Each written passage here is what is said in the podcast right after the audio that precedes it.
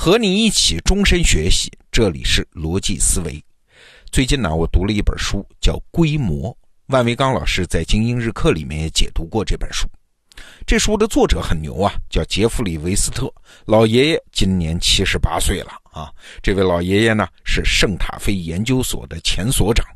圣塔菲研究所是啥？是全世界关于复杂性科学研究的圣地。那今天我要跟你聊这本书啊，跟复杂性没啥关系，其实和这一周我们一直在讲的话题是有关系的。我们经常会从现状往未来画一根延长线，按照过去发展的经验、节奏和速度来畅想自己的未来。你会发现，甭管是个人、公司还是资本市场，都经常会这么想问题啊。比如我们自己经常说啊，一个人每天进步百分之一，那一年就会进步三十七倍。这家公司今年业绩翻了一番，那明年应该也是翻一番啊。资本市场经常都是根据这种预期来给出一家公司的估值的。虽然大家也隐约的觉得这么想好像有点不对头啊，但到底怎么不对头呢？不知道。规模这本书就是用数学推理告诉你这件事儿为什么是铁板钉钉的不对。万维刚老师对这本书的总结是这样的：说全书最根本的思想就是世间万事万物通常都不能按照简单的线性比例放大。哎，这听着还是有点抽象啊。我们来举个例子，当年电影《哥斯拉》上映的时候。就是那个大怪兽电影啊，就有记者就请教这位规模的作者韦斯特，哎，说你能不能给我们推算一下这哥斯拉的重量、步行的速度是多少？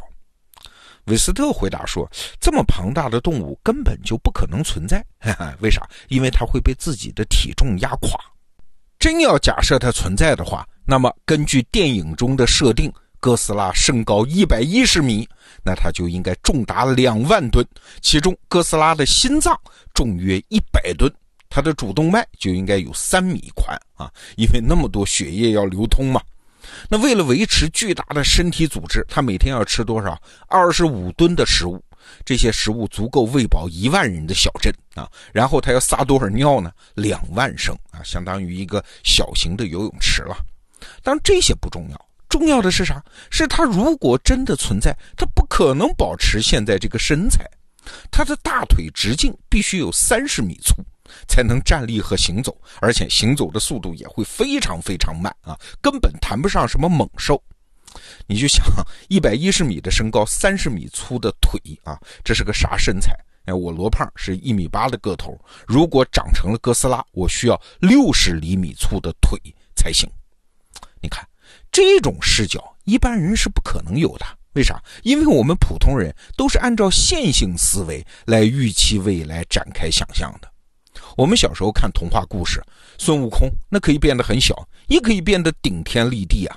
一个巨人比正常人要高很多倍，但是我们都假设他身材保持不变啊。看这样的神话和童话，我们也没觉得有什么不对劲儿。这是因为很多人都忽略了一个简单的物理定律嘛，就是如果身高是原来的两倍，而体型不变的话，你想，那体重是按照立方来增长的，也就是原来的八倍啊。而大腿骨的横截面积呢，是按照平方来增长的，那只能增长四倍。什么概念啊？就是只要身高继续增长下去，他的大腿骨迟早是承受不了这个重量，要被压断的呀。所以身材得变啊！说到这儿，其实我们也可以反过来倒推一些事儿。比如说，我们小时候都被教育说蚂蚁这个动物很神奇啊，它力大无穷，可以扛起比自己体重大一千倍以上的东西。哎，这很神奇吗？其实按照《规模》这本书给出的那个原则，一点儿也不神奇啊！原因就是因为蚂蚁小嘛。你如果把蚂蚁的体型放到我们人这么大，别说扛东西，它能支撑住自己的体重，可能都不可能啊。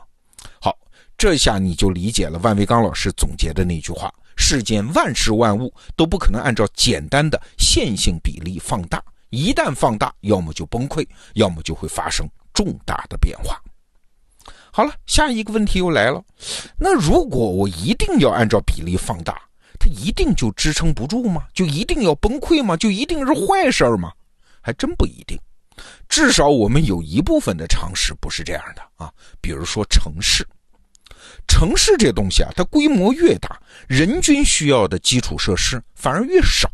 比如说加油站，人口规模每增加一倍，城市只需要增加百分之八十五的加油站，而不是翻一倍。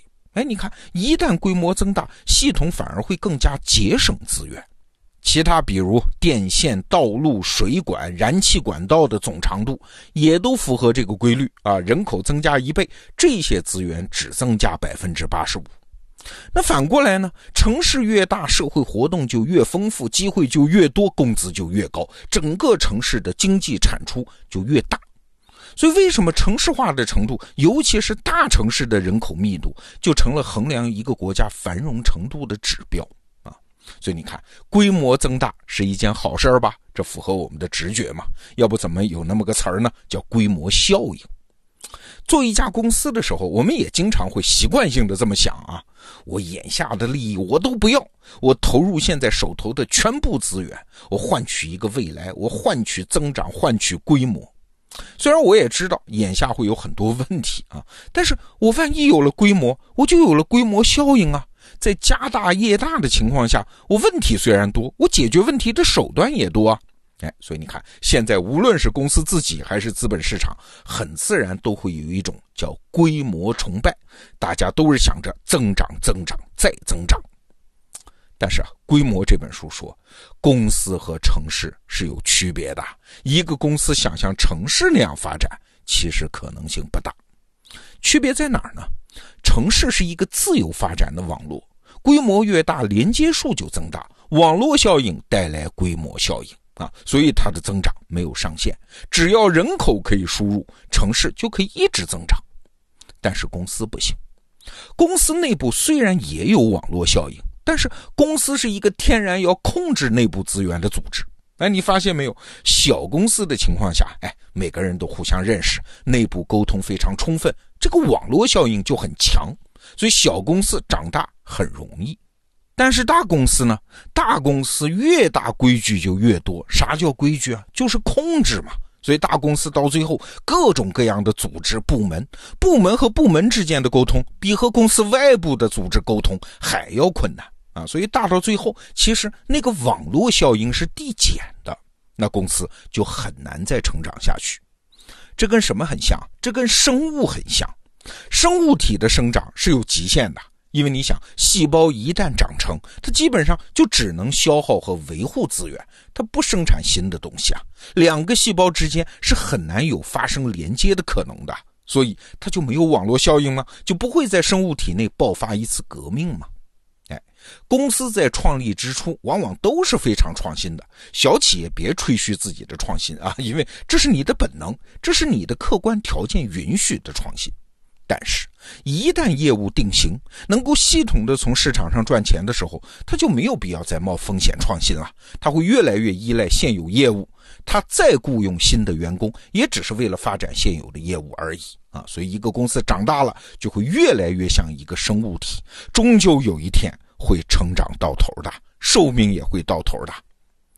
规模这本书里给了我们一个很有趣的数据啊，就是所有的哺乳动物，从小老鼠到猫狗到狮子大象，再到巨大的蓝鲸，不管它寿命长短，一生中心跳总次数都是一样，大约十五亿次左右。那当然有一个例外，就是我们人啊，人的心脏呢，一生能跳动二十五亿次左右。但是请注意啊，人类寿命延长那不过是近一百年来的事儿。一百年前，人类的心脏跳动一生的总次数也是十五亿次。你看，这是一个恒定的法则。这什么意思？就是一个类型的生物，只要它形态相对稳定，背后总有一个像十五亿次心跳这样的幽灵般的数字，这是对它规模的硬约束。所以啊，读完了《规模》这本书。我们至少可以得到两点启示：第一，要想规模不断增长，您就得学城市啊，而不是学生物。生物要求稳定性嘛，那越稳定，网络效应就越差。但是反过来啊，反过来你也得意识到，追求城市的网络效应也会导致稳定性非常差呀。创新这个词儿讲得好听，反过来就是革命啊！一个公司能不能受得了反复的自我否定、反复的革命，那就是个问题啊。总之，规模和稳定性之间那是不可兼得。